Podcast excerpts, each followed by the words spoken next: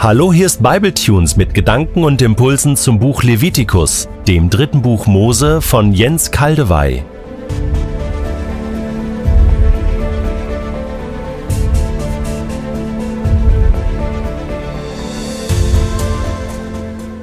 Ich lese in der Übersetzung Hoffnung für alle Levitikus 23, die Verse 39 bis 44. Am 15. Tag des siebten Monats, wenn ihr die Ernte eingebracht habt, sollt ihr sieben Tage lang das Laubhüttenfest zu meiner Ehre feiern. Der erste und der achte Tag sind Ruhetage.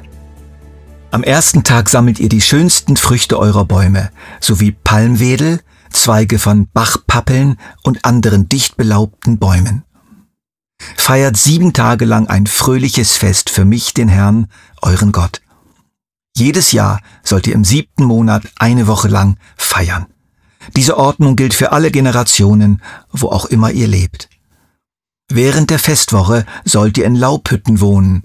Das gilt für alle Israeliten im Land.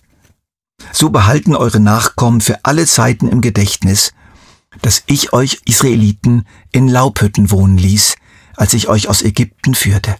Ich bin der Herr euer Gott. Mose gab den Israeliten alle Anweisungen für die jährlichen Feste weiter, die zur Ehre des Herrn gefeiert werden sollten.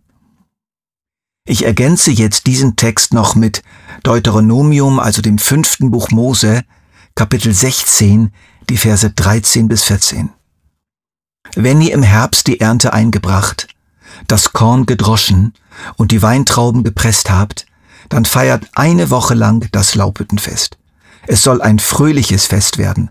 Feiert es zusammen mit euren Kindern und euren Sklaven, mit den Leviten und den Ausländern, den Witwen und Waisen aus eurer Stadt.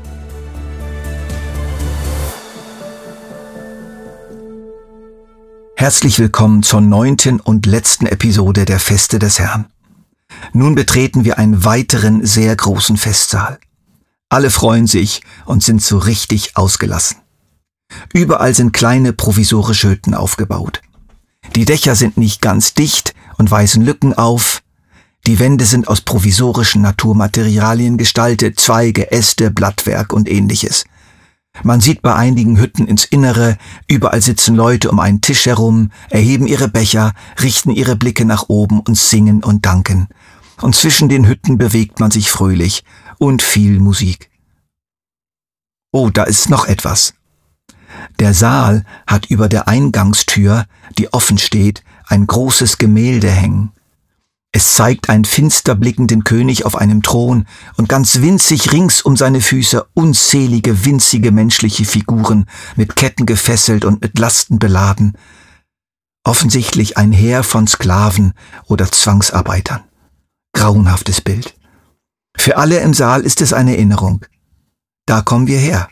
Aus Ägypten aus der Sklaverei. Gegenüber, weit weg auf der anderen Seite des Saals, gibt es auch eine Tür.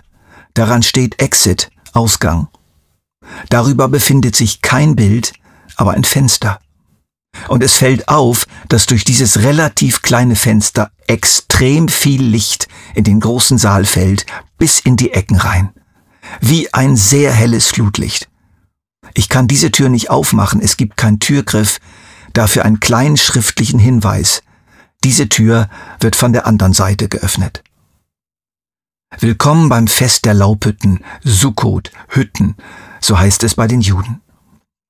Guido Baltis, ein Theologe, der einige Jahre in Jerusalem geforscht und gelebt hat, schreibt in seinem Buch Die verborgene Theologie der Evangelien, das Laubhüttenfest blickt über den Rand der vergänglichen Welt hinaus auf das Leben in der kommenden Welt.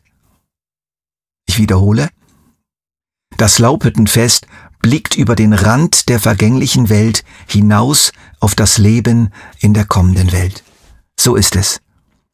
Beides kommt in seinen Feierlichkeiten zum Ausdruck, miteinander. Die Vergänglichkeit wird symbolisiert durch die provisorischen Hütten, welche die Israeliten bauen sollten, zur jährlichen Erinnerung an die Reise von Ägypten ins verheißene Land. Es war eine Reise und keine Bleibe. Es war schwierig. Aber Gott brachte sie durch alles hindurch, versorgte sie und half ihnen. Eine Zeit der Vergänglichkeit, des Provisoriums, aber auch eine Zeit göttlicher Bewahrung und Führung. Mit einem Ziel. Durchgang mit Gott zu der Heimat mit Gott. Das ist das Laubhüttenfest. Durchgang mit Gott zu der Heimat mit Gott. Diese Welt ist wie die Eingangshalle zur künftigen Welt. Bereite dich deshalb schon in der Eingangshalle vor, damit du in den Festsaal eintreten kannst. Sprüche der Väter, ein altes jüdisches Buch. So gleicht zum Beispiel der Körper, in dem wir hier auf der Erde leben, einer Hütte, die eines Tages abgebrochen wird. Doch wir wissen, wenn das geschieht, wartet auf uns ein Bauwerk, das nicht von Menschenhand errichtet ist, sondern von Gott, ein ewiges Haus im Himmel. 2. Korinther 5, Vers 1. Denn hier auf der Erde gibt es keinen Ort, der wirklich unsere Heimat wäre und wo wir für immer bleiben könnten. Unsere ganze Sehnsucht gilt jener zukünftigen Stadt, zu der wir unterwegs sind. Hebräer 13, Vers 14. Doch wir warten auf den neuen Himmel und die neue Erde, die Gott versprochen hat. Die neue Welt, in der Gerechtigkeit regiert. 2. Petrus 3, Vers 13.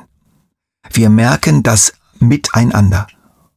Das Laubhüttenfest sollte ein Fest des Rückblicks sein auf die Zeit in der Wüste, der Dankbarkeit für den Auszug aus Ägypten, für die Bewahrung und die Versorgung auf dem schwierigen Weg und gleichzeitig ein Fest der Freude, dass sie jetzt im Land waren und den Ertrag des Landes ernten konnten.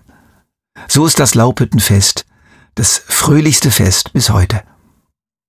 Doch es ist auch ein Fest der Sehnsucht geworden, mit wehmütigen Akzenten angereichert. Es entwickelten sich in den Lesungen und Ritualen des Festes bei den Juden messianische Akzente. Der Messias wird am Laubhüttenfest zurückkommen. Er wird eine neue, gerechte Welt schaffen, wo das Laubhüttenfest nochmals ganz anders gefeiert werden wird. Nicht nur als Erinnerung an die Wüstenzeit zwischen Ägypten und Kanaan, sondern als Erinnerung an das Umherirren Israels in der Wüste der sie hassenden Völker über so viele Jahrhunderte.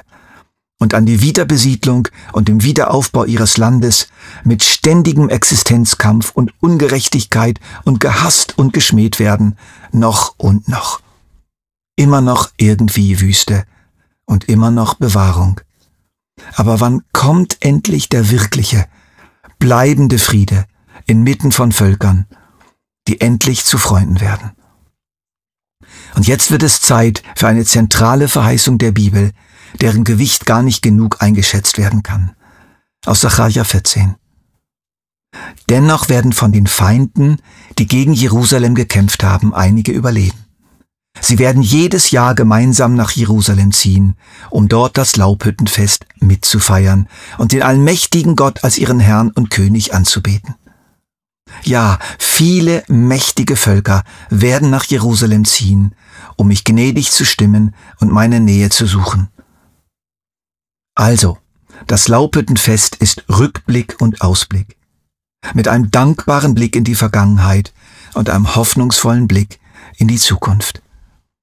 Gleichzeitig, und das muss jetzt hier noch gesagt werden, ist es aber auch das letzte von drei Erntefesten.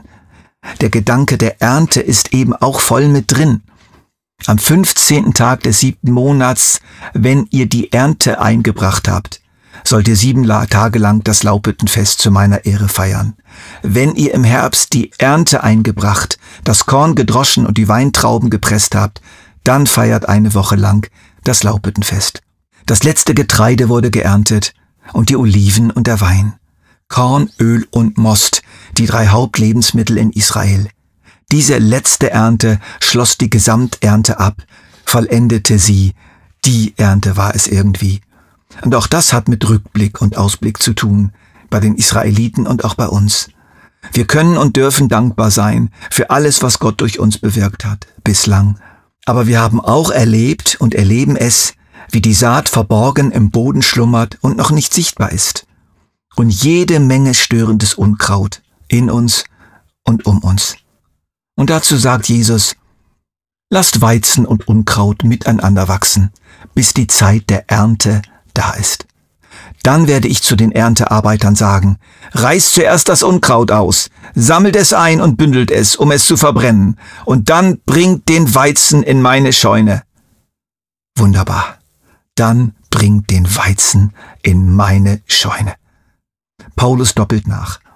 Denkt daran, wer wenig sät, wird auch wenig ernten. Und wer reichlich sät, wird reichlich ernten. Was der Mensch sät, das wird er auch ernten. Lasst uns daher nicht müde werden, das zu tun, was gut und richtig ist.